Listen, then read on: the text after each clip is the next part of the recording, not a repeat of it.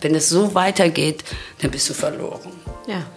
Und da ich, ich habe immer, ich habe viel danach äh, oder öfters wurde ich so als Drogenberater ähm, in der Waldorfschule zum Beispiel, ähm, durfte ich da manches Mal auftreten oder hat man mich gebeten.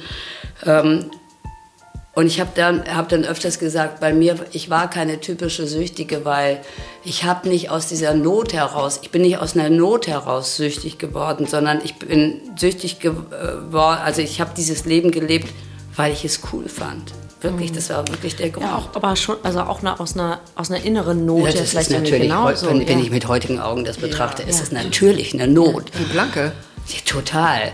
Aber die Not war, war so, oh, ich will gesehen werden und da ja. wurde ich gesehen. Herzlich willkommen zu unserem Lieblingspodcast Gefühlsecht mit Katinka Magnussen, Cesar Trautmann und wir haben heute Dagmar von Renner bei uns. Liebe Dagmar, schön, dass du da bist. Danke dir. Du bist, was bei dir steht, Artist Managerin, Seminartrainerin, Change Managerin.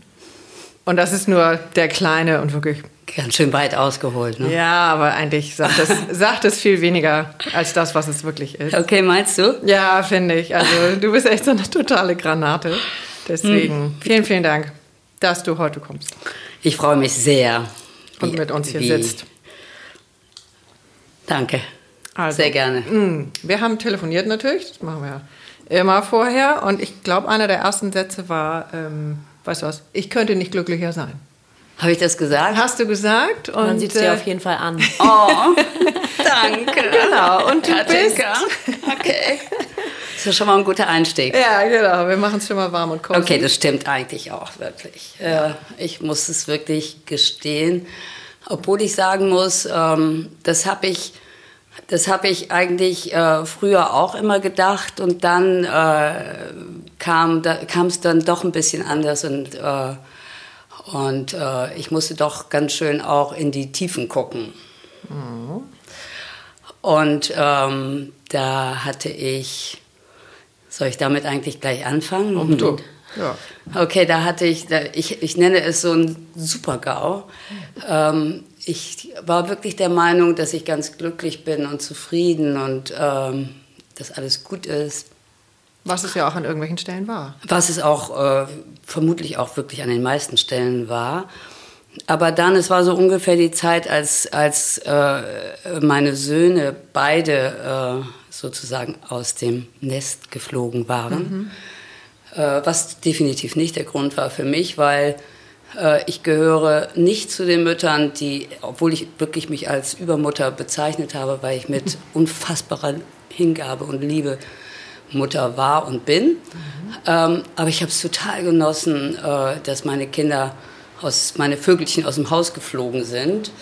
Äh, das war eigentlich nur, als, also Cecil war in, äh, war in Los Angeles und hat da sein, sein ähm, soziales Jahr in der Waldorfschule gemacht äh, und ist äh, unversehend, äh, unversehentlich äh, da geblieben, weil er schon seine Schauspielkarriere begonnen hatte in Deutschland.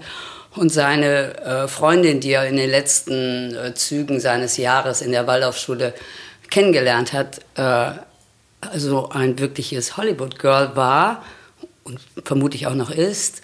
Und sie, ihr sagt, sie ihm sagte, um, uh, if you want to be an actor, you have to stay in L.A. Mm. Was natürlich so falsch und dämlich war, wie es nicht hätte anders sein können. Aber, aber ich glaube ja fest an, an, an die höhere Bestimmung und habe dann gedacht, okay, wenn es so ist, dann ist es so. Mhm. und er teilte uns also mit, dass er nicht nach, nach einem Jahr zurückkommt und hier äh, seine Schauspielschule etc. beginnt, sondern es äh, mit Learning by Doing und Schauspielschule in, in LA macht. Ähm, aber ich soll ja nicht, äh, ich will ja jetzt nicht über meine Kinder sprechen, sondern über mich. Nur es war, das war der eine Teil. Äh, so war er plötzlich weg äh, und kam nur Weihnachten immer nach Hause. Aber wir hatten ja schon das Zeitalter von Skype, was wahnsinnig toll ist, weil damit ist man oder war man, waren wir, war ich ihm genauso nahe letztlich. Aber, und dann ging aber Anthony aus dem Haus und ging nach Wien zum Studieren. Und da erinnere ich, dass ich so die ersten 24 Stunden oder 48 Stunden wirklich äh, auch ein bisschen ge, ge, gelitten habe, Heimweh und so. Aber dann äh, Was ich ja total normal finde. Ja, total. Und mir fällt gerade ein, Anthony, ähm, äh, Cecil hat gar keine Pubertät gehabt damals. Er war so extrem sonnig und, und äh, unkompliziert und alles lief wahnsinnig glatt. Und Anthony hatte so das Gegenprogramm und hat seine Pubertät über viele Jahre wirklich ausschließlich mit mir ausgemacht. Und ich habe wirklich echt eine schwere Zeit gehabt. Mhm. Und Cecil hat damals gesagt zu mir, äh, ach Mami, weißt du, wenn er erst weg ist, dann, dann wird alles besser, ich schwör's. Und deswegen war es so ein lachendes und ein weinendes äh, Auge, als er dann nach, nach Wien ging. Also einerseits natürlich dieses, oh mein Gott, das Kind geht jetzt aus dem Haus. Und, äh, und andererseits war ich wirklich froh und ich war erst recht froh, weil er mir nach, ich glaube, vier Wochen oder so einen Brief schrieb und sich äh, für seine Kindheit bedankte. Und, äh, und das Blatt sich da wirklich gewendet hatte. Und äh, ich wirklich gedacht habe, boah, doch, hat sich gelohnt. Und das, das war so der Anfang, glaube ich, vom, bevor mein, wie ich es immer nenne, mein Gau begann. Mhm. Ähm, äh, die Kinder gingen aus dem Haus und das machte sich auf die, wirkte sich auf die Beziehung aus. Mhm. Also ich habe ja auch ganz vielen. Ja, also ich habe ja ähm, äh, zu dem Zeitpunkt bereits, war, war ich glaube ich schon, das war so 2011, da waren wir schon ähm, 15 Jahre, da war ich schon, warte mal, 87 habe ich angefangen mit Ivo zusammenzuarbeiten äh, und Ivo zu managen. Ähm, mein Mann und mhm. ähm, das heißt, Fotograf. der ist Fotograf und äh, wir, äh, ich kam auch aus der Werbung und hab, ähm, war äh, Kundenberater in der Werbeagentur vorher. Das matchte sozusagen auch. Und es war auch sehr, sehr erfolgreich, weil wir, weil wir, ich habe ich hab erst angefangen mit ihm zu arbeiten, nachdem wir geheiratet haben. Das war für mich auch, wäre für mich auch Voraussetzung sowieso gewesen, nicht das Heiraten, sondern wir waren, wirklich, waren und sind wirklich gleichberechtigte Partner und haben, äh, wir haben dann, er war schon sehr erfolgreich, aber wir haben dann gemeinsam angefangen, äh, äh, die internationale Bühne zu betreten in der Werbung mhm. ähm, und waren da auch sehr erfolgreich. Ähm, und aber als die Kinder aus dem Haus waren, äh, wurde für ihn gefühlt, ähm, wurde, war ich nicht mehr seine Managerin, habe ich ihn nicht mehr gemanagt, sondern äh, da kamen dann solche Sachen wie, ich äh, fühle mich äh, von dir bevormundet, ich fühle mich äh, so. Also es war. Gegängelt? Äh, ja, nee, gegängelt war nicht das Wort. Ähm, bestimmt und äh, ich habe natürlich alles gemacht, was äh, was eben nicht das Fotografieren oder Filmen oder das, was den kreativen Part anbetraf, obgleich ich auch da äh, absolut wesentlich auch mit, mit, mitgewirkt habe.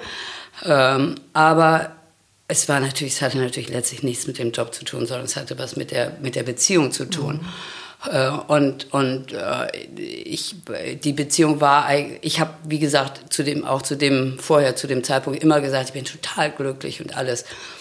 Aber was ich gemerkt habe, was mir dann im mhm. Nachhinein klar wurde, war, dass ich, dass ich ähm, ihn gemanagt habe und ihm, so, ihm sozusagen die Bühne gegeben habe, ähm, und hinter ihm stand, äh, die, die, Rolle habe ich auch sehr genossen. Also ich muss, musste definitiv nie vorne stehen. Aber ich habe auch eingesteckt, weil er ist Löwe und ich bin Schütze und er war, ist halt, war und, und ist wahrscheinlich auch noch ein bisschen immer auch eben so eine Künstlerdiva. Und ich habe immer gesagt, wenn, wenn, wenn, wenn mich irgendwas so genervt hat, dann habe ich so gesagt, ach, da stehe ich doch drüber und äh, sorge dafür, dass Harmonie und Frieden im Haus ist. Mhm. Und ähm, das crashte, das brach dann eben so langsam auf und hinzu kam, ähm, äh, dass, äh, dass, dass der Job schwieriger wurde, dass äh, nach 9-11 äh, das internationale Geschäft auch schwierig, dass im Grunde alles ein bisschen anfing, in der Werbung schwieriger zu werden und ähm, und wir nicht mehr gefragt wurden, ob wir äh, uns vorstellen könnten, diesen Job zu machen, mhm. sondern dass der Wettbewerb einfach wahnsinnig zugenommen hat und das Foto auch ähm, nicht mehr immer unwichtiger wurde. Mit, und durch die Digitalisierung hat es dann nochmal so einen richtigen Schwung gegeben, mhm. äh, weil das Foto eigentlich nicht mehr so sehr viel wert war und es auch viel mehr auf, sich, man sich in der Werbung auch viel mehr auf den Film konzentrierte. Mhm. Also es fing an, ein bisschen schwierig zu werden im Job und da ich ein Grundthema äh, äh, von meiner Kindheit mitgebracht habe, was mir, was mir, doch, das war mir auch schon ein bisschen bewusst, war eine eine Existenzangst, die in mir immer in mir geschlummert hat. Ähm, äh, ich habe das nachher äh, bei einem Transformationsseminar auch herausgefunden, wann ich das entschieden habe, dass es so ist, dass die, dass die Welt unsicher ist. Ähm, äh, die, ich, die ist einfach immer da gewesen, auch in Zeiten, in denen wir wirklich sehr, sehr gut verdient haben, habe ich immer gedacht, ja, und wenn es dann mal vorbei ist oder so. Also es war, ich hatte immer so eine Grundangst. Ähm, das war das eine, was mich bestimmt hat. Und das andere war, für mich kommt keine Trennung in Frage. Familie steht über allem und dafür stecke ich auch ein. Also so dieses, der, dieser Wert stand für mich so fest. Mhm. Dass ich, dass ich eben auch äh, Dinge geschluckt habe, die ich nicht hätte schlucken dürfen. Äh, und äh, das Ganze manifestierte sich dann in einer Diagnose, die ähm, durchaus bedrohlich war, die nicht lebensbedrohlich, aber es war immerhin eine, äh, eine Blutkrebsdiagnose, was zwar auch auf meinem ähm, sehr, sehr wilden Hippie-Leben zurückzuführen war, weil da gab es Zusammenhänge äh, in Sachen Drogen etc. Ähm, aber als ich diese Diagnose bekam, zu, so, zu diesem Zeitpunkt war meine definitiv meine absolut erste Frage an mich, was soll es mir sagen? Also ich war natürlich unfassbar unglücklich und, und traurig. Äh, Job, meine Existenzangst wurde bedient mhm. und meine, meine, meine meine, Vor meine Idee von der Familie, die zusammenhält, whatever happened, äh, wurde auch bedient, dass, sie, dass es nicht, dass es wackelt. Also du bekamst alles auf dem Tablett serviert. Ich bekam alles auf dem, also wirklich äh, auf der körperlichen Ebene, auf der seelischen Ebene und auf der materiellen mhm. Ebene, auf allen drei Ebenen. Und mir war völlig klar, es hat einen Sinn. Aber Hast da, du das in dem Moment schon so gesehen, ja, ja, Cesar? Oder war das so, manchmal ist es ja auch, wenn man erst zurückguckt, dann so, okay, jetzt nee, das macht war das, Sinn. Das war also, sofort, das war mein aller, allererster Gedanke. Also ich kam von einem fiesen, idiotischen Arzt, der mir das so wirklich so hingeknallt hat. Und ich so dachte, was, ja, Beide Mittelfinger hoch. Ihr könnt es ja. sehen. Äh, und ich habe, ähm, ich habe, das war wirklich mein allererster Gedanke noch, bevor ich über irgendwelche Therapien oder sonst was nachgedacht habe, war es das. Und mhm. und mein, ähm, ich habe eine Freundin angerufen, ähm, die die die äh, genau 20 Jahre jünger ist. Das ist die einzige Freundin, bei der ich das Alter immer behalte, weil sie exakt 20 Jahre jünger ist als ich und aber sehr ähm, äh, verbunden ist und äh, damals auch schon war. Und ich habe gesagt, was soll es mir sagen? Und sie hat gesagt, was soll ich tun? Und sie hat gesagt, ähm, geh zu Frau Kruse. Den, Namen kann ich ruhig sagen, weil ja. das ist eine geniale Therapeutin, aber ist auch mit inzwischen im Ruhestand. Mhm. Und Frau Kruse machte psychosomatische Imagination. Mhm. Das war mein erster äh, und wichtigster Gang. Und ähm, da habe ich dann so losgelegt mit, mit mit eben mit imaginativer Arbeit und, was, und den. Was passiert da bei der? Es ist eigentlich, ähm, äh, also also ich kenne ich, ich, die Psychosomatik kenne ich, ich kenne auch die Imagination, aber die Kombination aus beidem ja, ja. ist gerade für mich ein großes Fragezeichen. Ja, also sie ist eine richtig perfekt ausgebildete mhm. Therapeutin äh, gewesen, hat sich dann auf diese Imagination ähm, äh, konzentriert, was sie jetzt nur noch lehrt mhm. ähm, inzwischen. Und äh, es geht eigentlich im Grunde darum, äh, um nichts anderes, als äh, dass man Bilder entwickelt und sie gibt äh, zur Aufgabe, also sie spricht und äh, äh, dann gibt sie zur Aufgabe, dass man die Träume aufschreibt. Ähm, und beim nächsten Mal äh, spricht man, erzählt man die Träume. Und die nimmt sie dann, ähm, äh, um, um dann, und dann legt man sich hin, schließt die Augen und, und äh, kommt in die Ruhe und äh, bestenfalls kommen Bilder. Bei mir ist es immer ein bisschen schwierig gewesen mit den Bildern, aber sie hat es irgendwie hingekriegt. Ähm, und ich bin eine Zeit lang da gewesen, aber das war im Grunde erst, erst auch nur so ein Beginn. Ähm, ich habe dann ähm, äh, auch noch andere, also ich habe im Grunde jeden, jeden, jedes Helmchen äh, genommen, was ich kriegen konnte, um, äh, mit, um durch meinen inneren Prozess zu gehen und um meine Heilung ähm, auf dem Weg, weil ich wusste, das ist der Weg zu meiner Heilung, äh, um meine Heilung voranzubringen. Und ich habe äh, zwar, also das Minimum war die schulmedizinische Begleitung und äh, das meiste war, also das, oder fangen wir mit dem Maximum an, das war wirklich meine mentale Arbeit.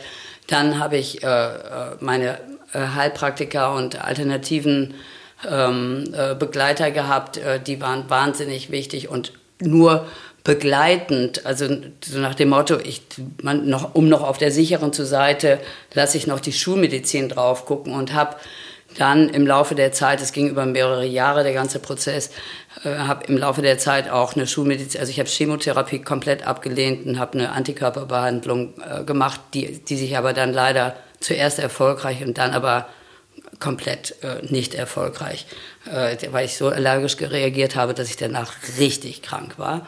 Also mit den Symptomen, mit wahnsinnigen Ausfällen, äh, Arme nicht bewegen können, äh, Füße nicht bewegen können, also immer im Wechsel.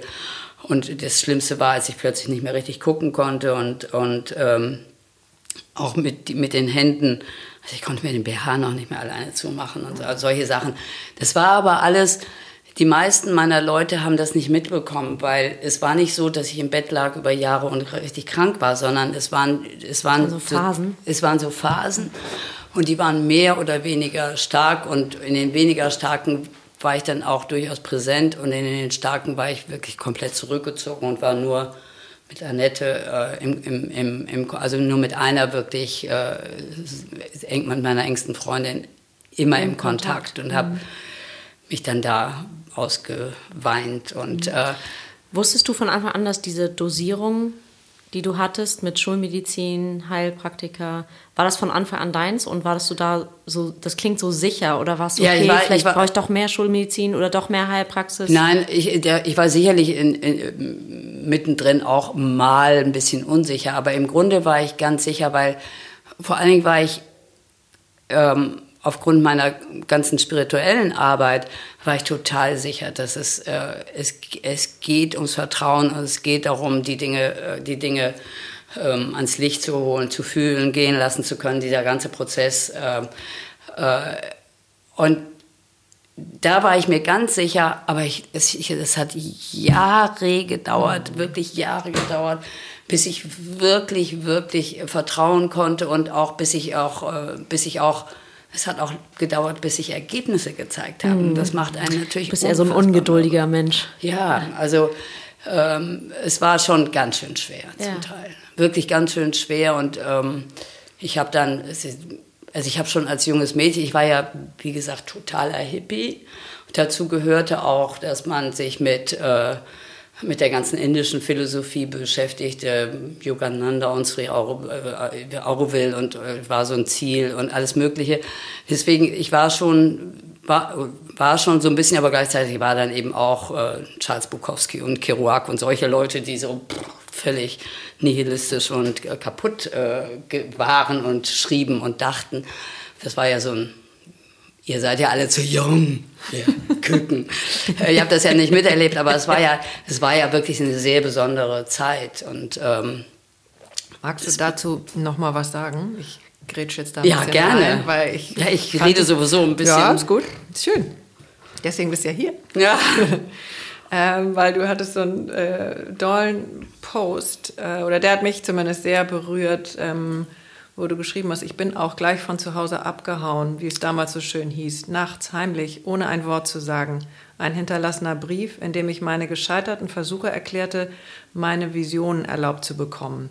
Westberlin war das Ziel, wohin die Jungs vor der Bundeswehr flohen und mich aufnahmen und den besetzten Häusern Also es hat ja noch eine Vorgeschichte. Nicht nur, dass es ja alles über Generationen im, in unserem zellulären Wissen ist, ja. Ähm, aber du bist auch irgendwie besonders groß geworden, denn auch die Hippie-Zeit hat ja einen Boden gehabt, warum daraus dieses ganz wilde entstanden ist. Ja. Holt mich mal bei minus 10 ab und unsere Zuhörer.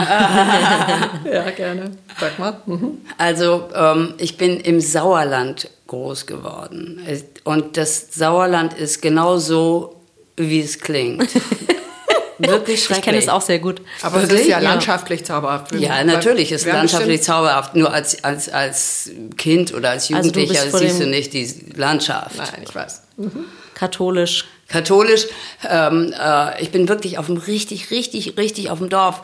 Äh, wenn jemand sagt, ach, Sauerland kenne ich, äh, wo denn da? Dann sage ich ähm, in der Nähe von Olpe. Mhm. Äh, das kennt schon fast keiner. Aber Rote Mühle, mhm. das ist das Dorf, in dem ich groß geworden, erst recht nicht. Mein Vater ist äh, Slowene und und ähm, kam aus einer äh, tollen Familie mit 13 Kindern und in der es schon unfassbare Ver Verwürfe gab, weil äh, ein Kind war bei den Partisanen, eins bei den Nazis und eins bei da. Also es war, war schon eine sehr, sehr, ähm, sehr äh, Zerpflückt. zerpflückte ja, Familiengeschichte. Mhm, mhm, und mein Vater äh, war, hochgra war hochgradig traumatisiert. Äh, das ist, da will ich gar nicht so sehr drauf einsteigen, ja. aber wir wissen ja, dass das, äh, wie sich die, wie sich die Dinge fortsetzen. Und hat meine 18-jährige äh, Mutter ähm, äh, bei, den, bei meinen Großeltern am Kochherd äh, kennengelernt, die zart war und ein, noch ein Kind war und auch ein Kind geblieben ist äh, bis zum Schluss äh, in ihrer Rolle. Ähm, und äh, ich bin das dritte Kind gewesen, von, ich bin das dritte und jüngste Kind gewesen und wurde äh, überhaupt gar nicht mehr wahrgenommen, weil meine Mutter, äh, die Ehe war sehr schwierig, weil mein Vater natürlich nichts bearbeitet hat. Der hat eben im Grab gelegen, weil sie gedacht haben, er wäre tot. Er hat, dann merkten sie, dass sie doch nicht tot war und er hat alle Sprachen, sogar seine Muttersprache verloren. Äh, weil, also mhm. muss ich noch mehr sagen. Ja, Nein, aufgrund seiner Geschichte. Äh, äh, und dann äh, immer wieder große Alkoholprobleme und, und äh, dagegen dann die Mutter, die das versuchte, alles zu deckeln, weil sie eigentlich aus einer guten Familie kam und, mhm. und die sowieso nicht dafür waren, dass sie ihn heiratete. Also wirklich. Es war so, kompliziert wirklich kompliziert, wie so viele von uns ja, eben. Aber ganz normal. Kinder für die Zeit. Ganz normal für die Zeit. Die haben ja alle nicht die Chance gehabt, auch nur irgendetwas zu bearbeiten oder anzugucken. Meine Mutter ist zur Dörnschlade, das war die nächste Kapelle, immer gelaufen mit dem Rosenkranz und wir mussten mittippeln. Mhm. Und die, die war immer in Angst und Sorge und ist nie zu ihr. Dazwischen gab es natürlich auch schöne Zeiten. Ja, wir sind ja. immer nach Jugoslawien, hieß es damals ja noch, gefahren. Das war die totale tollste Zeit, weil es wirklich so eine Auszeit war. Mein Vater durfte nicht mit, weil aus politischen Gründen er Angst hatte. Mhm. Aber wir haben das wahnsinnig genossen. Und, und gleichzeitig war, sind wir bei meinen Großeltern, die hatten ein Sägewerk und einen Bauernhof. Und wir sind nach der Schule, sind wir immer dahin. Und das war wunder, wunderschön. Also wirklich Bullabü. Aber zu Hause war immer die Angst und die, die Unsicherheit. Ist mein Vater, fängt er an zu brüllen und äh, kommt betrunken nach Hause mhm. und äh, schlägt die Bude klein. Und äh, meine Mutter ist dann nur zitternd und sagt nicht, basta aus, Schluss, ich ja. beschütze die Kinder. Mhm. So hätten wir das, würden so. wir das ja tun. Also ihr wart ausgeliefert. Wir waren echt ausgeliefert. Und du, du, hast Angst um die, dass die, der Vater der Mutter was tut und Angst, dass der Vater dir was tut. Und mhm und gesehen wurde ich gar nicht, weil meine, er war, sah meinen Bruder, der dann äh, wie ich auch in, in eine indische Sekte abdriftete. Und äh, also das so. Das war, also so. dieser Post war, als du wie alt warst? Also mit 16 wollte ich eigentlich, also ich bin dann, ich bin, äh, ich habe mich als kleines, in der Pubertät auch als wirklich hässliches, einsames Entchen gefühlt äh, und war wirklich ähm, zerrissen zwischen unglücklichem Kind und auch, aber auch glücklichem Kind. Also wie gesagt, bei meiner Oma war das wirklich ein schönes Leben auf dem Bauernhof. Ähm, und, und mit 15 wurde ich Hippie. Weil, Kapstadt, okay. Das klingt das so nach am 15. Geburtstag da. Äh, ja, weil es war, da war äh, nur noch Perlenkette oder was Ja, das, das, das, Lustige, das Lustige ist, es war wirklich wie so ein, wie nennt man das noch, äh, K, K, es gibt ein schönes lateinisches Wort, ähm, äh, das so eine komplette Wandlung. Weil, wie gesagt, ich habe mich wirklich hässlich gefühlt und, und einsam und um, ich hatte auch, äh, ich bin dann auch zum Gymnasium und musste wieder runter, weil, weil äh, meine Schwester so einen schlechten Ruf bei den Nonnen hatte und das so auf mich übertragen tragen wurde. Und dann musste ich zurück in die Volksschule dann hatte ich meine alten Freunde. Dann doch lieber Hippie.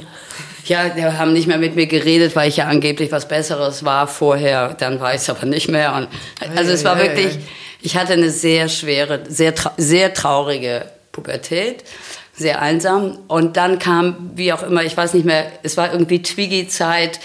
Ähm, und ich. Twiggy ist die super dünne Model. Ne? Ja, genau.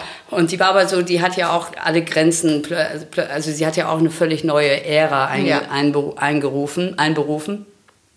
Ich weiß nicht, was der, was der Auslöser war, das erinnere ich jetzt nicht mehr. Aber ich, aus dem hässlichen Entlein wurde plötzlich äh, ein Spänchen, mhm. weil ich schmiss meine Brille weg. Äh, ich äh, habe mir die Haare äh, kurz schneiden lassen, habe äh, Sneakers angezogen und irgendwie. Also du bist äh, ausgebrochen. Äh, und einen kurzen Rock angezogen und habe gesagt, raus jetzt. Und äh, bin nach Olpe, Kreisstadt Olpe. Okay.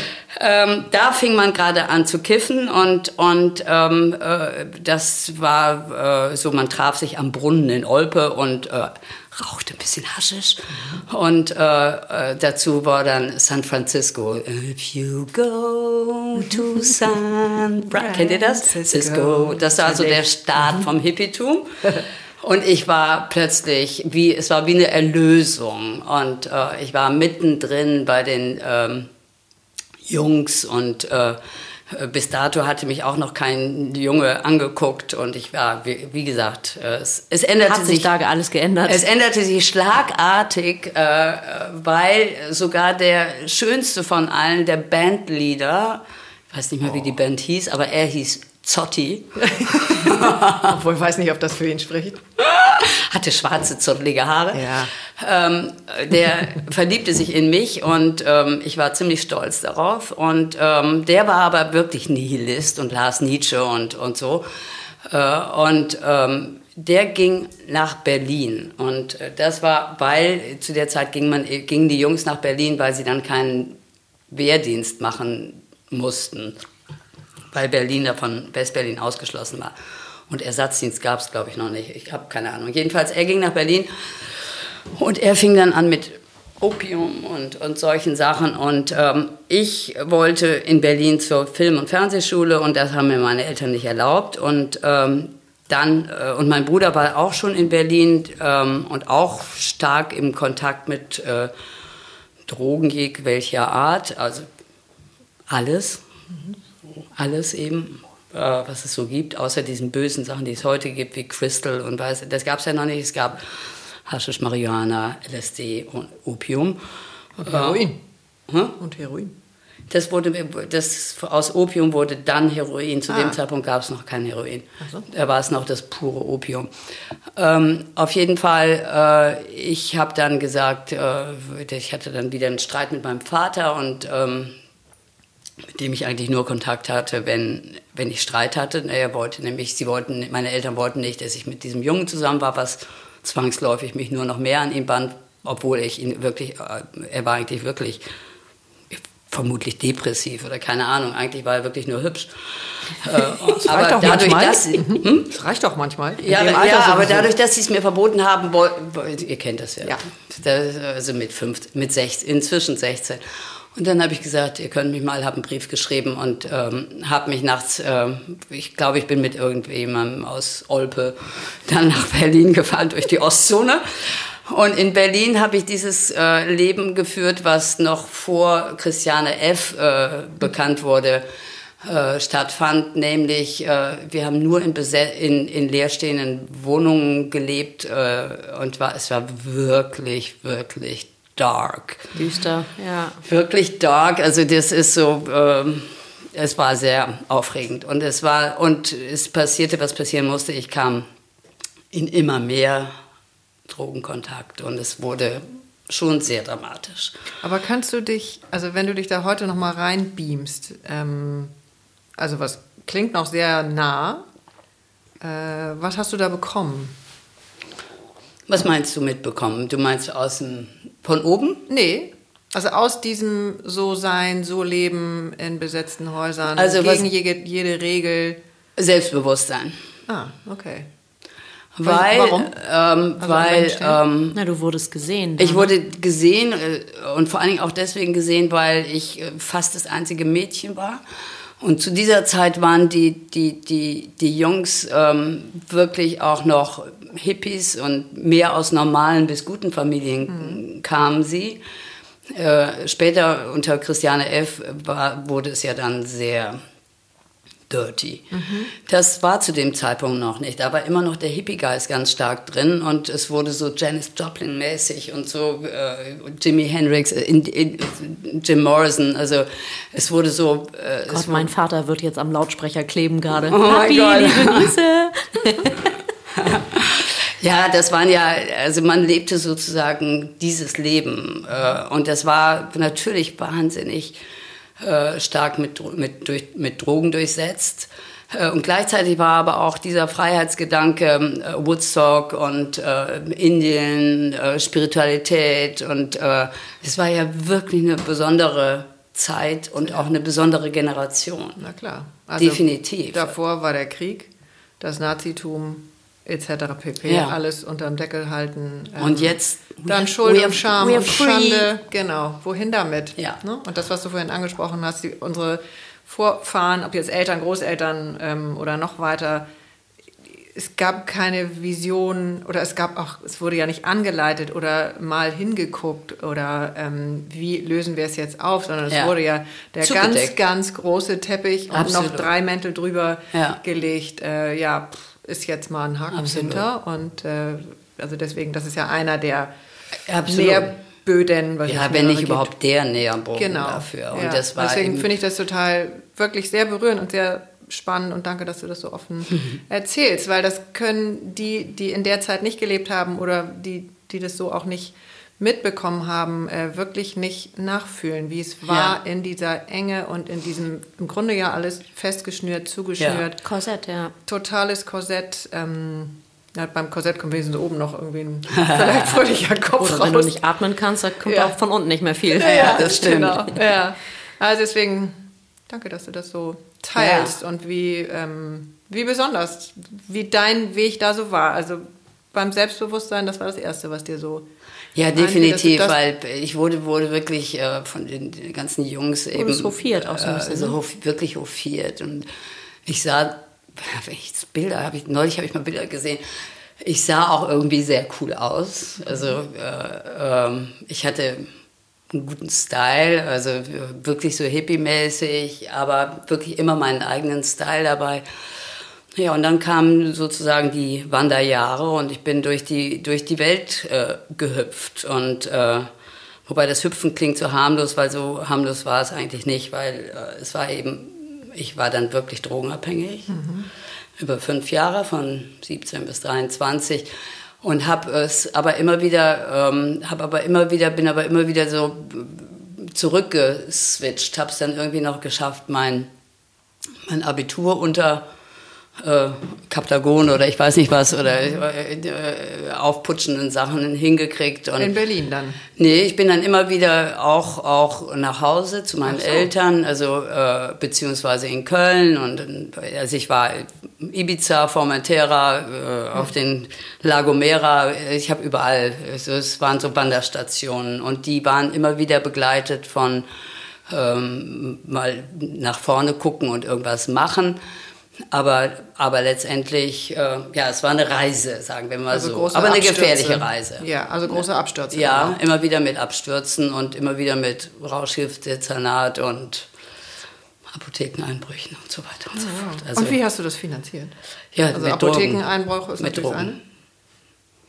Mit das Drogen, also, also auch immer wieder mit ein bisschen Dealen und, und äh, zu Hause dann mal irgendwie, weiß ich nicht, dann habe ich wieder mal eine Weile zu Hause, glaube ich, gelebt zwischendurch, als ich das Abitur gemacht habe.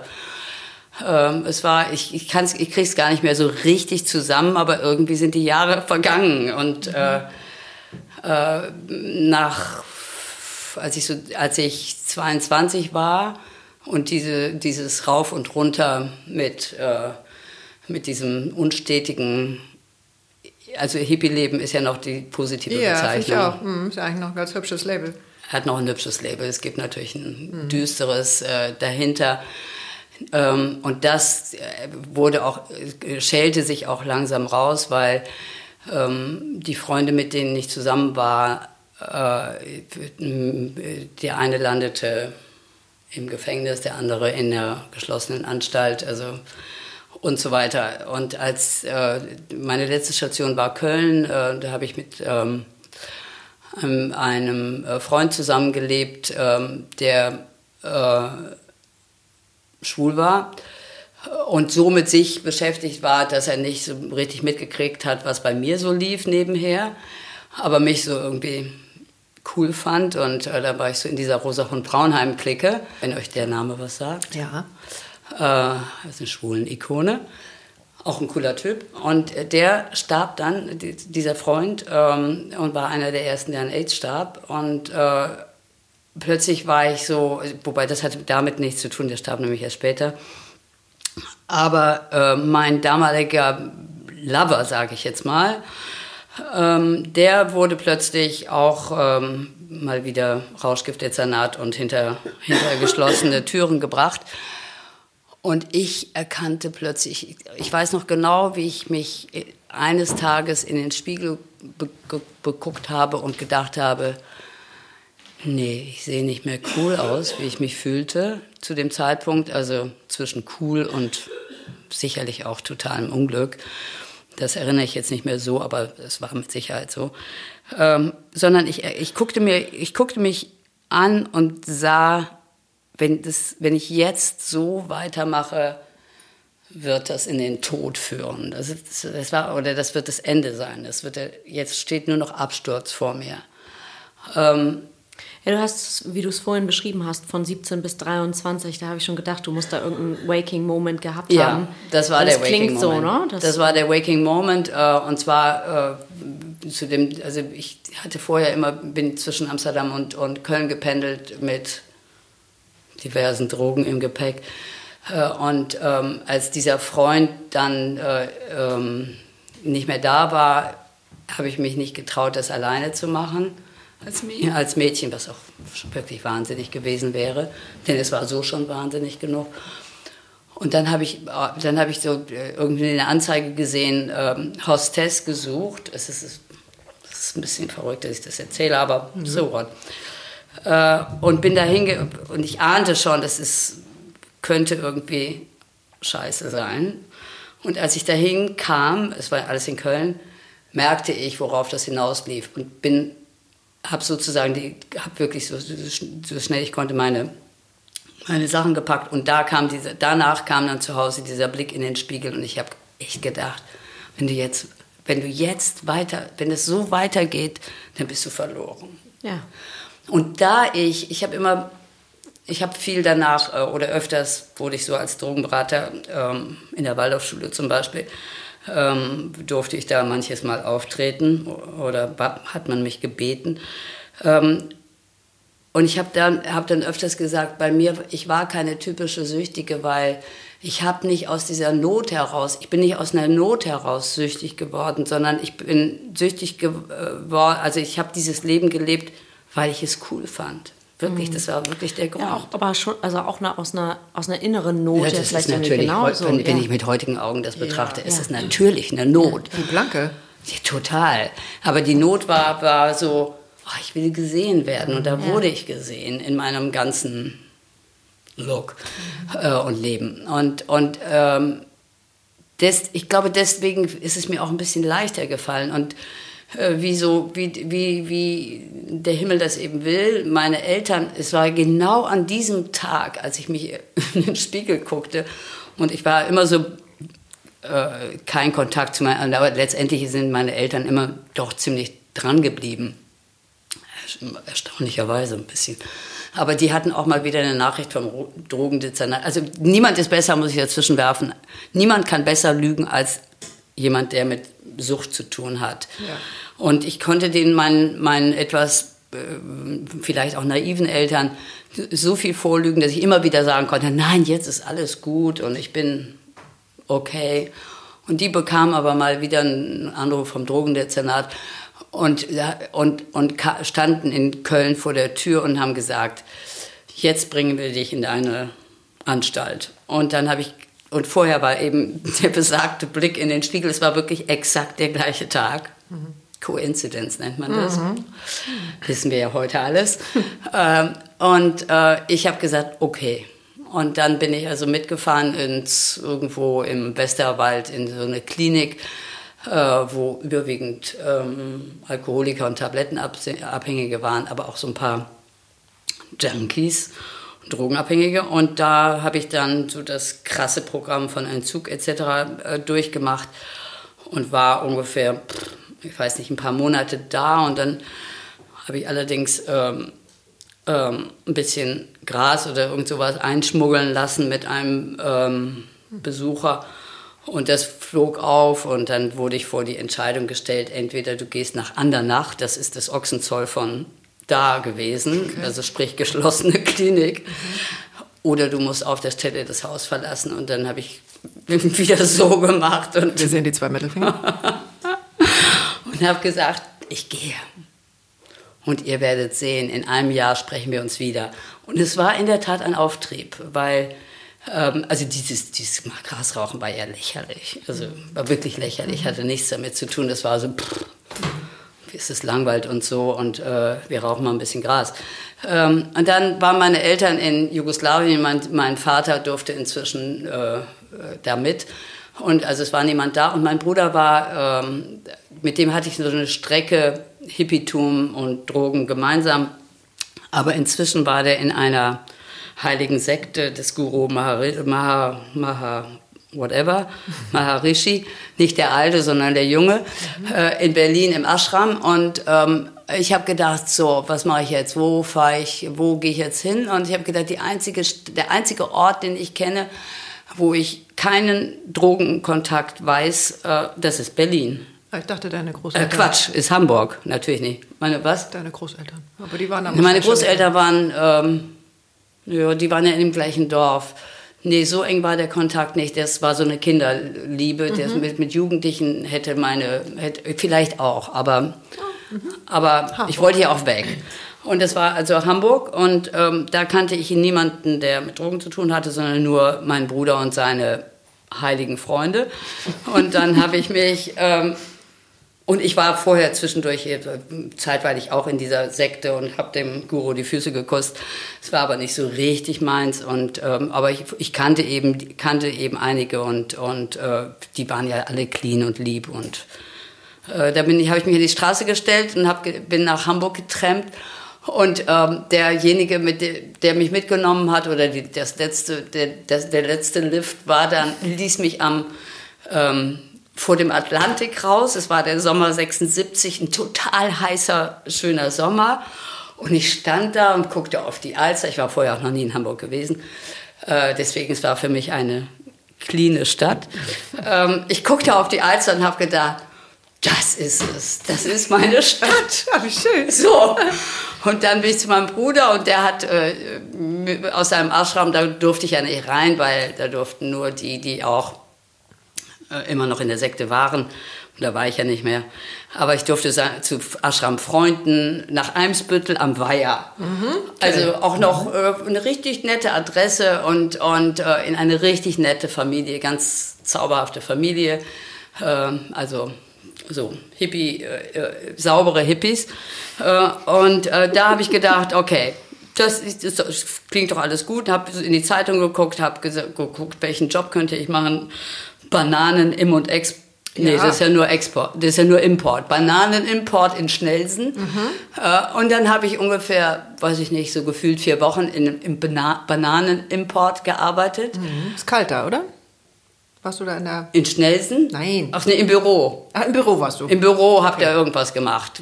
Äh, keine Ahnung. Mhm. Ich habe nicht Bananen gezählt, sondern irgendwas mit Geld oder ich habe keine Ahnung, das habe ich vergessen. Mhm. Ähm, aber es war irgendwie so ein, man kann, ich habe irgendwas verdient. Äh, und dann habe ich gedacht, so was mache ich jetzt? Habe weiter in die Zeitung geguckt natürlich die ganze Zeit. Und dann habe ich gesehen ähm, äh, eine Anzeige von Holländer und Partner Reinzeichnungs- und Satzstudio.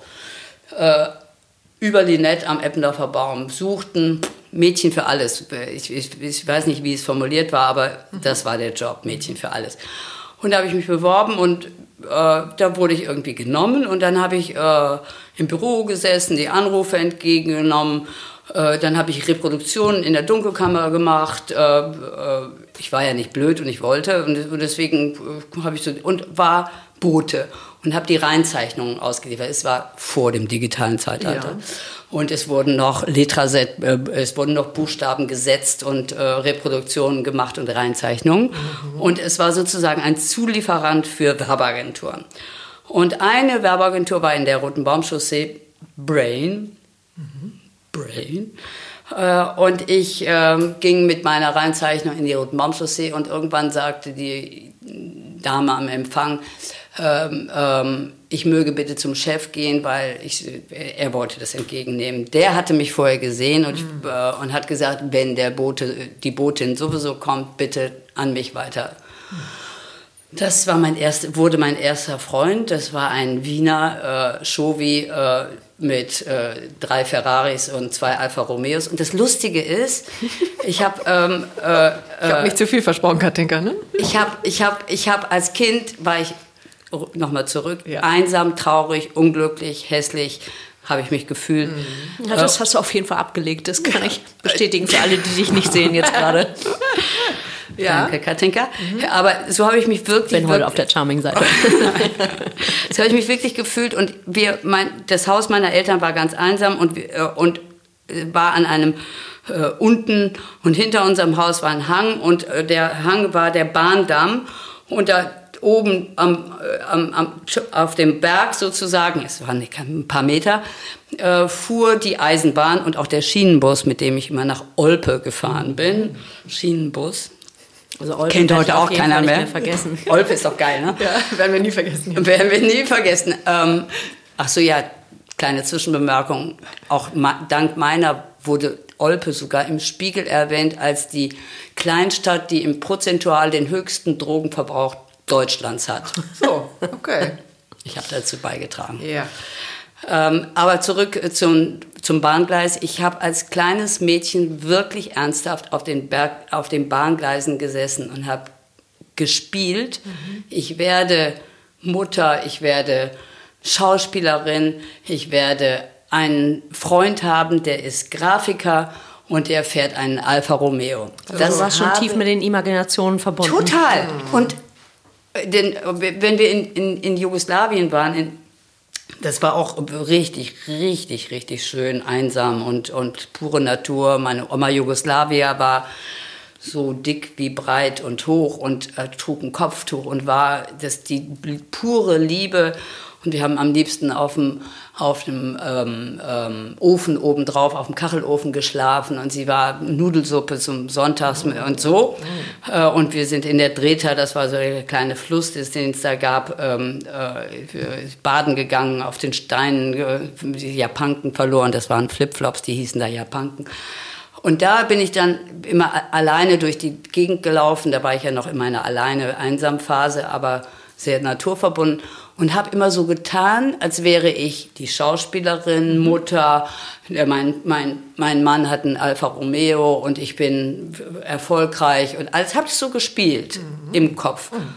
Switch zurück, Brain Werbeagentur Roten Baumchaussee. Mhm. Schwupp. Mhm. Kann, der, kann die Botin mal eben zu mir durchkommen? Michael Ortner. Grafikdesigner seines Zeichens, ähm, also Artdirektor, Kreativdirektor, whatever, mit seinem Partner, die eine äh, damals boomende Werbegeschäft, erfolgreiche Werbeagentur, sagte, wollen wir heute Abend essen gehen? Und äh, so ging's los. Und dann hast du sofort Ja gesagt? Und dann habe ich sofort Ja gesagt. Ich habe gedacht, pff, mal so ein neues Leben beginnen. Ne? Mhm. Ähm, und, und nicht so ein schluffi Hippie, sondern so ein das war, der war, das war eins zu eins Madman. Wirklich ah. eins zu eins. Der sah auch so aus wie der Madman-Hauptdarsteller. Sehr cool und äh, sah wirklich sehr gut aus. Und rauchte auch Kette? Rauchte auch Kette und trank auch Whisky morgens ja. also schon. Und äh, zu jedes Kundenmeeting, der kam abends betrunken nach Hause.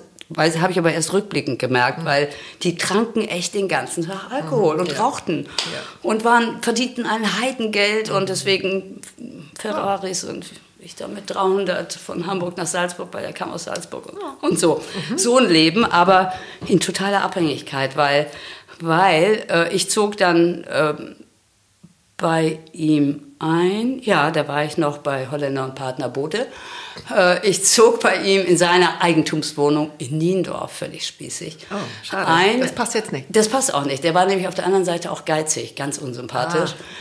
Ah. Ähm, und, und der war ein echter Wiener Schowi. Wirklich so klassisch alte Schule, Wiener Schowi. Ich zog bei ihm ein und er war hochgradig eifersüchtig und er, äh, ich habe mich dem total untergeordnet. Also mhm ich sage mal, fünf Jahre lang habe ich so das Girl an seiner Seite gespielt. Ähm, und nach fünf Jahren dachte ich, das wird nichts für immer. Und wofür war das gut? Und wofür wird das gut, genau. Äh, und ich dachte nur, die Trennung wird schwierig, weil das ist so ein Oberschowi und ähm, äh, ich hatte ja auch, äh, das Einzige, was ich besaß, war mein Klavier und meine Klamotten und das, äh, das, den Roy Lichtenstein, den ich geerbt habe, denn, wieder mal, soll ich so weit ausholen, wirklich? Entscheide du. Mach mal und dann okay. sagen wir dir Bescheid. Okay, okay. Denn ich, ich, ich wurde dann, äh, nach dem Boten wurde ich, ähm, kam ich in eine Werbeagentur und hatte, ich rede jetzt mal ein bisschen schneller, das ist ja viel zu Nein, das musst du nicht. Äh, und wurde, wurde ähm, Assistentin für Kontakt und Produktion und Administration bei Horst Schlotfeld, dem geilsten Werber Hamburgs. Ähm, der eine kleine, sehr feine ähm, Werbeagentur, Designagentur ähm, in der Hansastraße hatte und mein heißgeliebter Mentor wurde, weil er mich wahnsinnig gefördert hat und, und äh, mich, äh, trotzdem ich keine Ausbildung hatte, unter 15 anderen, die alle eine Ausbildung hatten, genommen hat. Und ist der der erste gefühlt, der dich ja. gesehen hat, deine ja, Stärken total. gesehen hat, total. also wo du das erste Mal atmen ja, konntest? Absolut. Fühlt sich jetzt gerade bei mir Absolut, an. absolut. Der war der, der hat wirklich, und er hatte auch recht, weil ich konnte, ich konnte wirklich vollkommen aufblühen und ich habe äh, nach, weiß ich nicht, einem halben Jahr Prokura bekommen und habe wirklich, weil er war ein Kreativer und ich habe sozusagen den Job, den ich dann weiter mit Ivo gemacht habe, den habe ich da angefangen. Mhm. Ähm, und der starb aber leider ähm, nach äh, fünf Jahren an, innerhalb von vier Wochen an Bauchspeicheldrüsenkrebs. Und, und äh, das war dann das Ende da und von da bin ich dann zu J. Walter Thompson als Kundenberater ähm, gegangen. Da war ich dann inzwischen 30. Und nochmal zu, ganz schnell zurück. Mhm. Als ich 30 wurde, das berühmte Alter 30, habe ich mir die Haare abschneiden lassen, habe diesen neuen Job gemacht und da waren sieben Jahre mit dem Super Show wie vorbei. Und dann habe ich gesagt, bin ich nach, musste ich nach England, nach London und so einen Crash-Englischkurs bei amerikanischer Werbeagentur, bla bla bla. Ähm, und als ich zurückkam, habe ich gedacht, jetzt muss ich, jetzt muss ich mein Leben ändern. Und äh, der holte mich am Flughafen ab und ich habe so, so zaghaft angefangen. Ich glaube, wir müssen mal was ändern. Dann hat er gesagt, Schlüssel her. Es war wirklich am Flughafen noch, ich sag ja super Shovi, am Flughafen musste ich meinen Haustürschlüssel abgeben. Ich war aber insgeheim total happy, weil es war keine große Auseinandersetzung, sondern es war einfach Schlüssel. Okay, erledigt. Ich durfte noch so ein paar Sachen noch so gerade eben unter seiner Beobachtung aus, dem, aus der Wohnung nehmen und das war's. Drin blieben mein geliebter Roy Lichtenstein, mein Klavier und meine Klamotten. Den Lichtenstein habe ich von meinem Chef geerbt. Mhm kein ganz original eine Edition, aber trotzdem. Aber hoher ideeller Und auch Wert. egal, vor allen Dingen ein höchster ideeller Wert. Ähm, ähm, und dann habe ich gesagt, I'm free, free. Es war wirklich so 30, Haare ab. Äh, ich war damals ganz eng mit Wolfgang Job, der sagte, hey, schneid dir die Haare ab. Und 30er Jahre, so, das habe ich dann die nächsten 20 Jahre, war, wurde, war sehr, sehr seine Muse und, und, äh, und gleichzeitig äh, bin ich bei meiner Freundin eingezogen, die auch sich gerade, die sich auch gerade getrennt hatte und wir waren so, boah, das Leben ist doch geil. Und von da an so Flirt, Flirt und, und wirklich äh, Freiheit. Und also mit 30 Haare ab, äh, vom, von, nach sieben Jahren vom Shovi getrennt, neuer Job, wirklich echt new beginning. Toll. Ganz toll. Ähm, und dann kam mir, lief Ivo über den Weg, äh, eigentlich viel zu früh, wirklich definitiv zu früh. Ich wollte du warst auch noch nicht. nicht. Hast noch nicht fertig geflirtet? Ich hatte noch nicht fertig geflirtet und ähm, er buchte mich irgendwie als Modell und äh, aber auch mehr unter dem Vorwand, weil er mich irgendwie gesehen hatte und bla bla bla und sagte, was machst du denn Silvester? Dann habe ich gesagt, Silvester bin ich schon mit zwei Jungs verabredet, du kannst gerne der Dritte sein. War so. War, ich habe es wirklich keine Sekunde drüber nachgedacht, sondern es war so. Und er sagte, nee, dann, was machst du denn am 30.? Ja, am 30. bin ich noch frei und dann haben wir uns äh, am 30. getroffen. Gott, man und darf das nicht immer so dogmatisch sehen, finde ich gerade. Und ähm, dann habe ich so gedacht, und äh, es stellte sich heraus, ich hatte gedacht, der wäre jünger. Das Thema Jüngere hatte ich abgeschlossen. Äh, äh, in meiner Imagination. In meiner, nee, das war sogar noch auch mit, mit, äh, mit dem realen Leben. Ähm, ähm, weil ich dachte, jetzt bin ich 30 und wenn, wenn, mir jetzt, wenn ich mir jetzt mit jemandem was anfange, dann muss es ein potenzieller Vater meiner Kinder sein. Ja. Und die, die wollte aber eigentlich noch nicht, weil ich erstmal noch so ein bisschen rumwildern wollte. Aber irgendwie äh, äh, stellte sich dann heraus, der sah so jung aus und er sagte dann am Telefon, als ich sagte, wie alt bist du denn eigentlich? 34. Habe ich gedacht, hm, ist okay. Ist so, das ist natürlich nicht schlecht. Mhm. Und Fotograf, und er war ja auch schon sehr erfolgreich, sah so aus, war er nämlich, der hatte eine Pleite da gerade, weil seine, seine Girls ihn und seine Mitarbeiter ihm sozusagen das Ganze vom Leib gefressen hatten. Aber das wusste ich nicht, obwohl dann wusste ich es auch, war mir aber dann auch egal. Ähm, auf jeden Fall, ich wollte eigentlich nicht, aber irgendwie äh, habe ich dann, hat er mir dann seine Skizzenbücher gezeigt und das habe ich neulich übrigens auch mal gepostet. Ähm, äh, äh, und dann habe ich gedacht, boah, der ist so kreativ und so toll und der macht so schöne Sachen und ist so lustig. ähm, doch, dann mache ich eben doch. Und dann bin ich am 30. Ähm, seit dem 30. sind wir auch echt zusammen. Er ist dann bei mir eingezogen in meiner 22 Quadratmeter Wohnung in der Dorotheenstraße, oh. weil seine Freundin nicht auszog äh, und äh, ich habe das dann so ein halbes Jahr mitgebracht, dann habe ich gesagt, entweder oder und, und äh, ja, aus diesen, ähm, da, aus diesem 30. Dezember, 6, 30. Dezember 83 wurde dann, äh, wurden dann ja, bis ja, heute. Ist immer noch, genau. Mit Unterbrechung. Gut, das kommt in den Oh mein Gott, ich habe schon so viel geredet. Das ist ja. mir ein bisschen unangenehm. Ja, wieso? Ja, weil, weil weiß ich nicht. Äh, Sag mal, wieso? Weil ihr gar keine Fragen stellt und ich so viel sabbel und ja, aber ich das ist mich doch so ein bisschen Beste. unhöflich finde. ah, okay, das können wir dann vielleicht gleich ins Feuer geben. ja, das machen wir. wir Nein, eigentlich, eigentlich bin ich, ich, ich, deswegen bin ich ja da, damit ich was erzähle. Ne? Genau. Und in deiner Dosierung mit dem, was oben liegt. Oder was hier in der Küche von unten nach oben will. Gut. Ähm, also ja. ich finde, da ist so viel, so viel Learning drin. Also kannst du ja nochmal sagen, Katinka, weil ähm, also bei mir hat ja so viel schon resoniert oder Klick gemacht, weil ich damit ja auch schon länger beschäftigt bin, weil ich, also Dagmar, du bist die Älteste bei uns am Tisch, dann komme ich, dann kommt Katinka. Und wir haben natürlich in unseren Zeiten, in denen wir groß werden, unterschiedlichste Themen. Und deswegen habe ich es ja vorhin schon gesagt, wie schön ich das finde, dass du das mal aufdeckst und dass das mal Thema ist und dass es vor allen Dingen, und dafür finde ich, stehst du so äh, spektakulär, dieses Wie geht Veränderung, dieses eigene immer wieder äh, gucken, ja, nee, scheiße, so nicht, aber dann äh, renne ich mal in die nächste Richtung. Und äh, habe ich gerade gestern nochmal meinem ältesten Sohn erzählt, was Gesine zu uns gesagt hat, ähm, dass ihre Mutter immer gesagt hat, äh, der Sprung ins kalte Wasser wird belohnt. Ja. So, also das weiß ich jetzt nicht, ob deine Mutter dir das mitgegeben nee, hat, das hast nicht. du von alleine aber gedacht. Ja, das, das habe ich.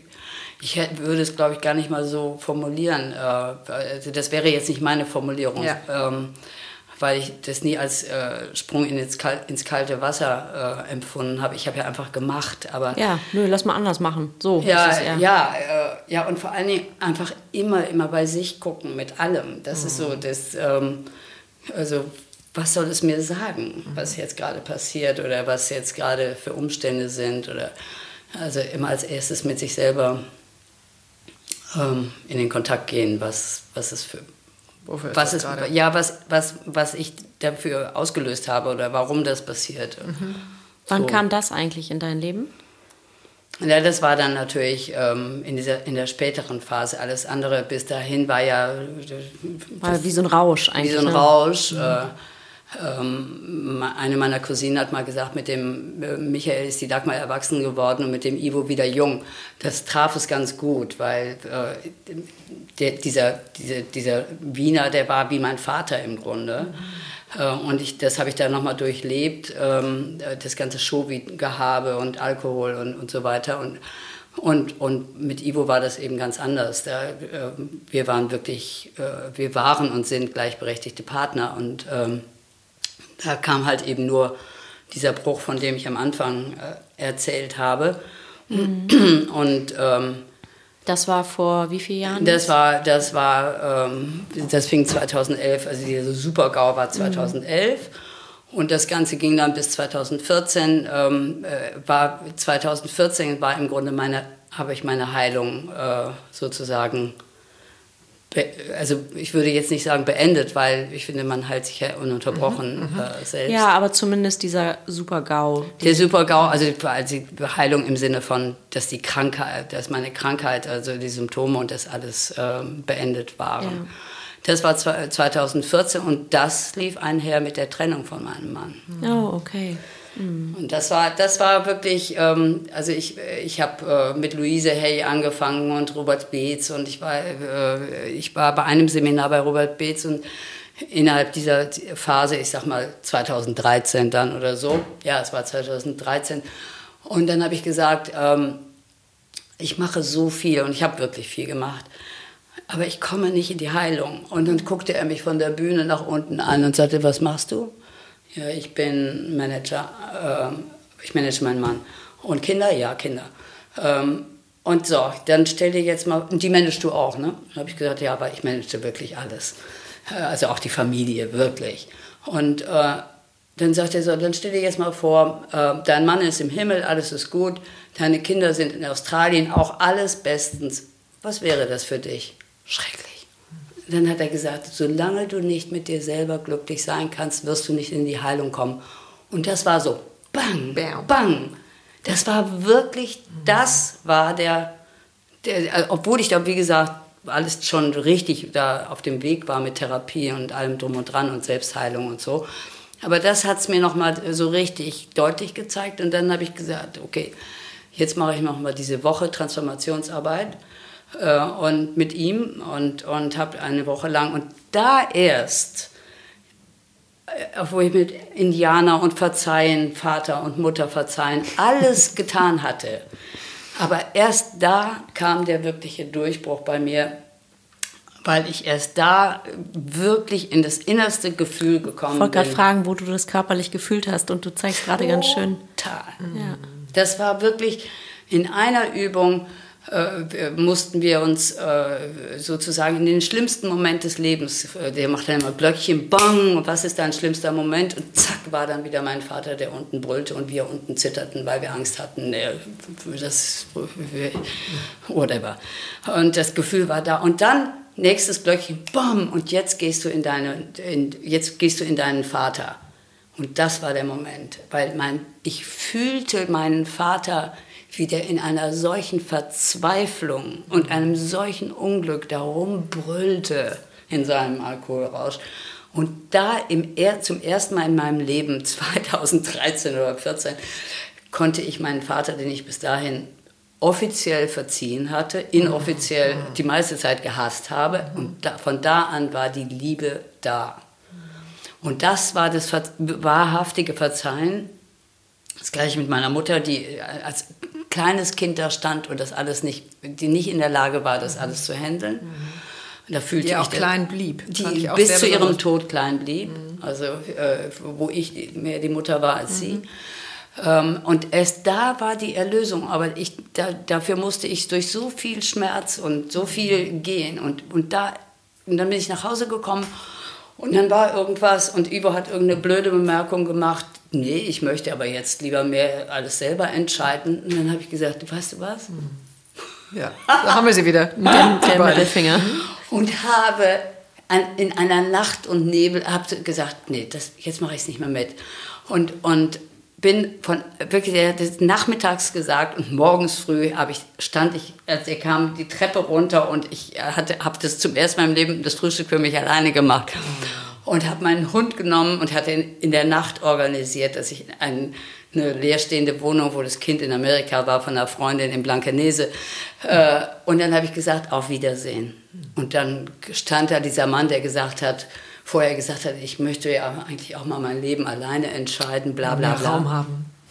Und ich habe nur gebrüllt, habe alles, was ich, äh, weiß ich nicht, wie lange waren wir da schon zusammen, äh, 20 Jahre äh, oder noch länger, habe alles rausgebrüllt, was ich vorher festgehalten hatte, aber wirklich gebrüllt. Meine Schwiegermutter, die mit uns lebte, war zu dem Zeitpunkt gerade für eine kleine Operation im, im, im Krankenhaus. Ich wäre wahrscheinlich auch, hätte es alles nicht getan, wenn sie da gewesen wäre, weil mein Verantwortungsbewusstsein so groß war und sie so toll war.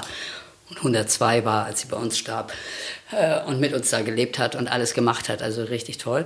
Ähm, äh, aber da, ab da konnte ich es, also der, das Universum hatte es mir auch alles zugespielt und dann habe ich gesagt, auf Wiedersehen und äh, das, dann änderte sich bei Ivo alles und er wollte nicht mehr alles alleine, sondern und dann habe ich gesagt, keine E-Mail, keine SMS, keine Nachricht. Es sei denn, das Haus brennt ab oder die Kinder oder die Oma oder irgendwas wirklich Wichtiges. Ansonsten will ich nichts von dir hören. Lass mich zufrieden. Und habe das durchgezogen und bin, ich konnte sogar meinen Job, äh, äh, habe gedacht, es ist mir alles egal. Es war irgendwie April 2014, die Sonne schien. Ich habe mit, mit meinem Hund die Elbe rauf und runter und habe nur gesagt, I'm free. da ist er wieder, der Hippie. ja. Und äh, wenn mich die Leute gefragt haben, ja, und trennst du dich? Dann habe ich gesagt, ey, wir sind 35 Jahre oder ich weiß nicht, wie viel es war da. Ähm, äh, zusammen. 25 oder keine Ahnung. A lot. A lot zusammen. Da werde ich mich nicht innerhalb von einer Woche trennen. Ich bin jetzt frei und ich weiß nicht, ob, ich, ob wir wieder zusammenkommen oder nicht. Du gefühlt, holst jetzt erstmal die wilden Jahre nach. Ja, gefühlt bin ich eher weg als wieder zusammen. Das, und das hätte ich in meinem Leben nicht gedacht, weil ich plötzlich merkte, ich kann mit mir alleine glücklich sein, ohne das Konstrukt Familie zu haben. Mhm. Und es war mega geil. Ich hab, äh, bin, bin irgendwie, ja, ja, es war ja nicht lange. Mhm. Es war nicht lange. Ich habe natürlich auch die E-Mails gecheckt und das äh, Business as usual auch noch äh, von aus Blankenese hingekriegt. Aber, aber und Ivo war dann hat hatte es war der war dann auch auf Reisen jobmäßig und hatte hat seine schlimmste Zeit gehabt. Und wir sind nur deswegen wieder zusammengekommen, weil er dann gesagt hat, er, weil er sich dann bei, bei, bei Robert Beetz zu diesem Transformationsseminar angemeldet hat. Und ich wusste, Jetzt, er meint es ernst. Er meint es nicht nur ernst, sondern er geht auch diesen Weg. Also mhm. wenn er es nicht gemacht hätte, wäre ich, wär ich, äh, ich denke, eher nicht wieder zurückgekommen. Mhm.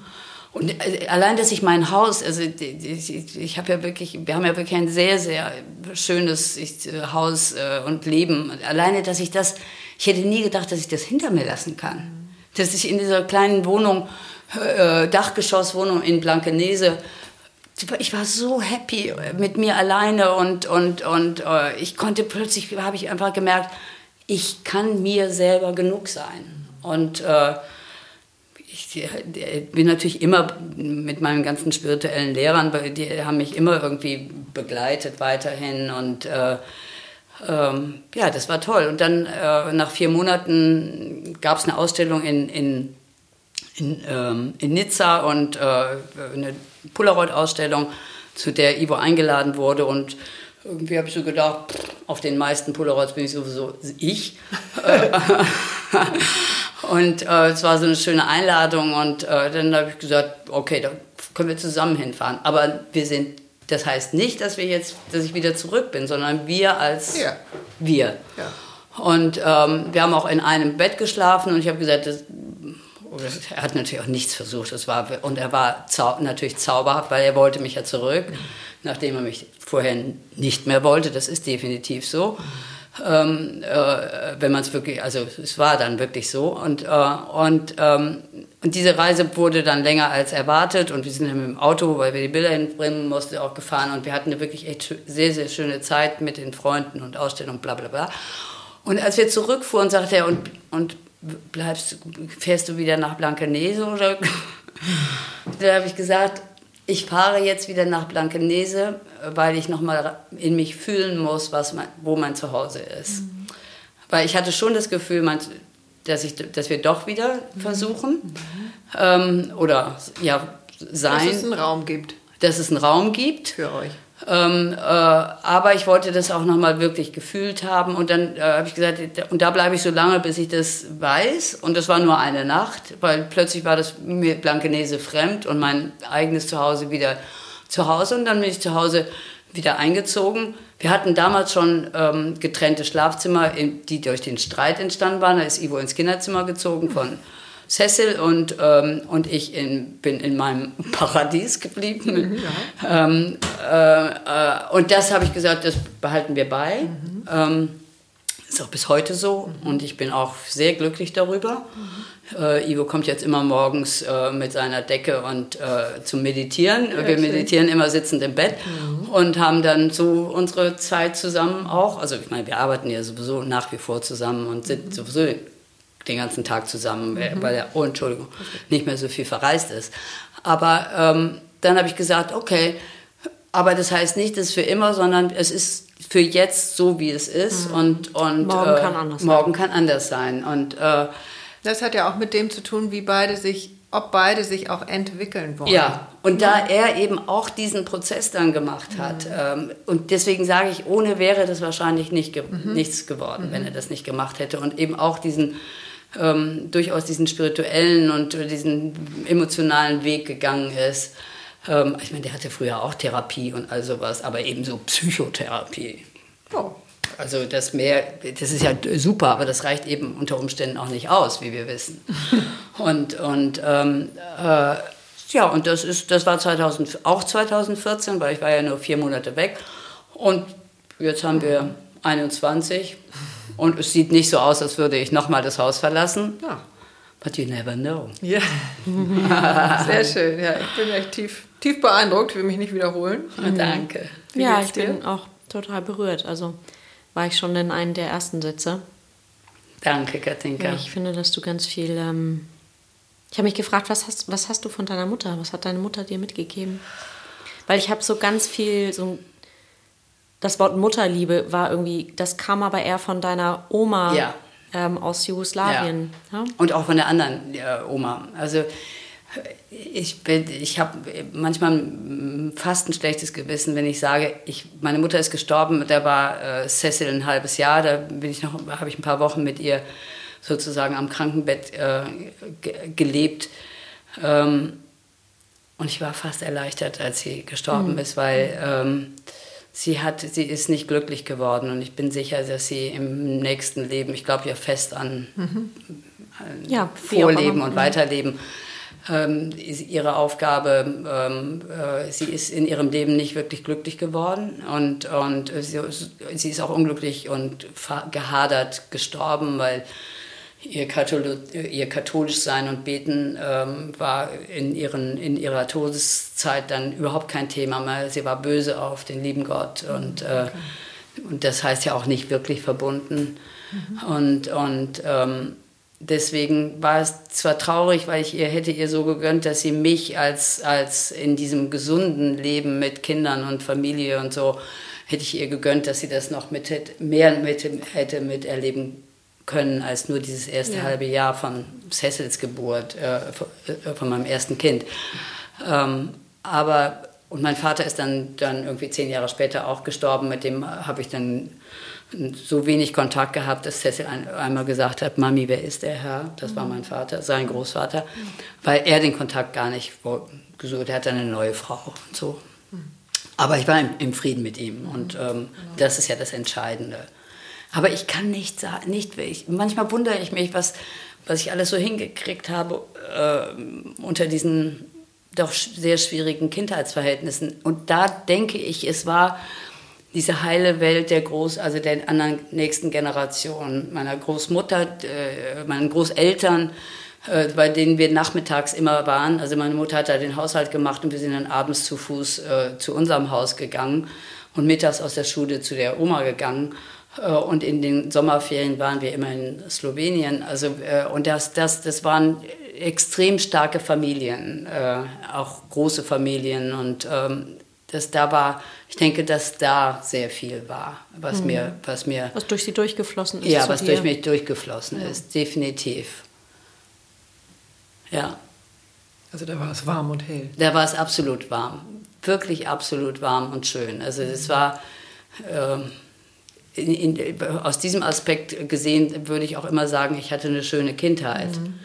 Aber da gab es halt eben immer diese dunkle Seite, die, ähm, die, die mit Angst besetzt war. war. Mhm. Und, und ähm, das habe ich eben doch dann angefangen, mehr und mehr die Zwiebel zu schälen. Mhm. Und das ist, ja, das ist ja auch ein Prozess, der bleibt ja auch. Da ist man ja immer dran. Ja.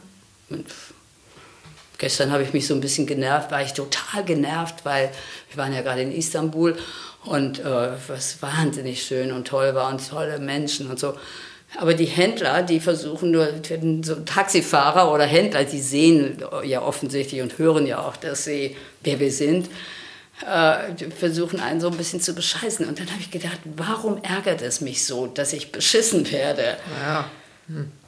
Und dann habe ich so gedacht, das muss doch irgendwas, was hat es mit mir jetzt zu tun, dass mich das so ärgert, dass der, der mich so über den Tisch gezogen hat. Hm. Und dann habe ich gedacht, ja, es ist, weil ich es zugelassen habe, weil ich es nicht gemerkt habe oder whatever. So, und deswegen, man hat immer wieder neue Gedanken, was man an sich so entdeckt. Arbeiten, entdeckt. Ah, dieses Bild der Zwiebel finde ich auch schön. Ja. Das nehmen wir auch mit. Gilt, glaube ich, auch für unsere Hörer und Hörerinnen, ähm, ja, das ist ein Long Life Learning und ja. dann gibt es immer mal wieder Ruhephasen, wo man, finde ich, auch einfach ein bisschen sein muss, leben muss mit dem, was ist, was hochgekommen ist, was sich transformieren will. Und dann merken wir selber immer so ein bisschen so eine Unruhe oder es passiert von außen was und dann ist so Zeit für die nächste Zwiebelschicht ja. und so weiter. Würdest du das so ähnlich? Ja, absolut. Absolut. Gibt es noch irgendwas, was du mitgeben willst, vielleicht was das Thema Vertrauen angeht. Ja, also Vertrauen ist das A und O. Das ist, äh, aber wenn es nicht da ist, ist es eben. Ja, wenn es nicht da ist, ist es richtig scheiße, aber. aber, aber es ist vielleicht verschüttet, ne? Es ist ja eigentlich da. Also im Kern ist es ja irgendwo, muss ja. es sein. Ja, das, das, so habe ich überhaupt noch nie gedacht. Ich weiß mhm. nur, ich weiß nur mittlerweile wirklich aus Erfahrung. Ich habe so einen langen Weg, es hat so viele Jahre gedauert, dass ich wirklich ins Vertrauen gekommen bin. Mhm. Ähm, äh, und jetzt seit, ähm, und das ist noch gar nicht so lange, das ist wirklich erst seit ähm, vielleicht ein Jahr oder ja, vielleicht ein Jahr, bin ich so doll, äh, 100, bin ich wirklich bei 100 Prozent angelangt. Und vorher war ich so bei 80, 90 Prozent, in diesem Vertrauen, mh, ähm, äh, dass das Leben es gut mit mir meint, mhm. ähm, zu sein. Und ich weiß definitiv, es ist die Kraft der Gedanken. Wenn ich meine Gedanken wirklich ähm, äh, wenn ich manifestiere, dass, dass, dass ich gesund bin, dass meine Familie gesund ist, dass für uns gesorgt ist, auch wenn keine Jobs da sind äh, und dass Jobs kommen oder was anderes kommt äh, und dass es den Kindern gut geht und, und so weiter und so fort. All diese Geschichten. Ich weiß, und das ist ja auch meine tägliche Meditation, ich habe es jetzt wirklich am eigenen Leib zu 100 Prozent äh, erfahren, es steht und fällt damit, dass die Kraft meiner Gedanken, dass die so positiv sind und ich sie auch so positiv fühle, auch wenn es, auch wenn das gerade nicht der Fall ist, sondern es dann wirklich sehe und manifestiere. Und jetzt weiß ich, weil jetzt floppt es alles irgendwie so von alleine. Überall floppt es bei mir auf und äh, bei, bei, ich mache manchmal ein Akasha-Reading und bei, beim letzten Mal, die, als, weil ich habe ja auch so eine berufliche Umschwenkung. Äh, und bei meinem letzten Akasha-Reading habe ich gesagt, und meinst du denn, ich soll, meinst du denn, ich sollte noch mal eine Ausbildung machen, weil ich will ja jetzt diese Seminare machen und so. Und dann hat, hat, haben die Hüter gesagt, du, du musst nur sein. Mhm. Und jetzt, ähm, und, und, da konnte ich das dann auch wirklich so annehmen, weil es plötzlich, es wurde natürlich auch erklärt, weil ich eine alte Seele bin, bla bla bla bla. Und seitdem ich das wirklich bin, merke ich, welche Wirkung das hat. Selbst in Istanbul, mhm. haben meine Freunde gesagt, dieser Esra hat dann zu Rifa hat gesagt, wir gehen durch die Straße und Dagmar, äh, Dagmar äh, äh, strahlt so viel aus, dass die Leute ununterbrochen und lachen und, und, und, reden und so. Und ich weiß, dass das so ist. Ich weiß, dass ich, dass ich, dass der liebe Gott mir so viel mitgegeben hat. Äh, ich sage jetzt mal der liebe Gott oder die ja, alte Seele oder wer mhm. immer. Mhm. Ähm, und dass ich so viel erfahren habe, dass ich jetzt wirklich nur noch sein muss und damit auch eine Wirkung habe. Also eine positive Wirkung auf andere habe. Und, und, äh, und das, ist, das ist letztendlich wirklich meine, mich darauf zu konzentrieren, das Schöne und das Gute und so weiter zu sehen und zu fühlen. Ja. Und wenn, du, wenn man an dem Punkt gekommen ist, dann floppt es wirklich alles von alleine. Sehr schön. Wollen wir das, ich wollte gerade sagen, einmal ins Feuer geben? ja, wir hatten vorhin was, ne? was ins Feuer sollte? Hat mir was? Ich weiß nicht. Ich habe es vergessen. Ja, aber es macht auch nichts. Was sollte denn ins Feuer? Also ich weiß ja, dass ihr das mit dem Feuer macht. Und dann habe ich gedacht, oh Gott, oh Gott, da fällt mir bestimmt nichts ein. Was würde das sein? soll denn ins Feuer? Ja, wir befeuern das Sein, das blanke Sein. Ach, wie süß. Das ist doch das, was wir heute von dir ja. lernen. Danke. Das ist der Weg dahin. Oh. Das ist sehr lieb. Schwerer geht. Ja. Aber der will. Ja, und der übers Vertrauen geht und über die Dankbarkeit am Ende des Tages.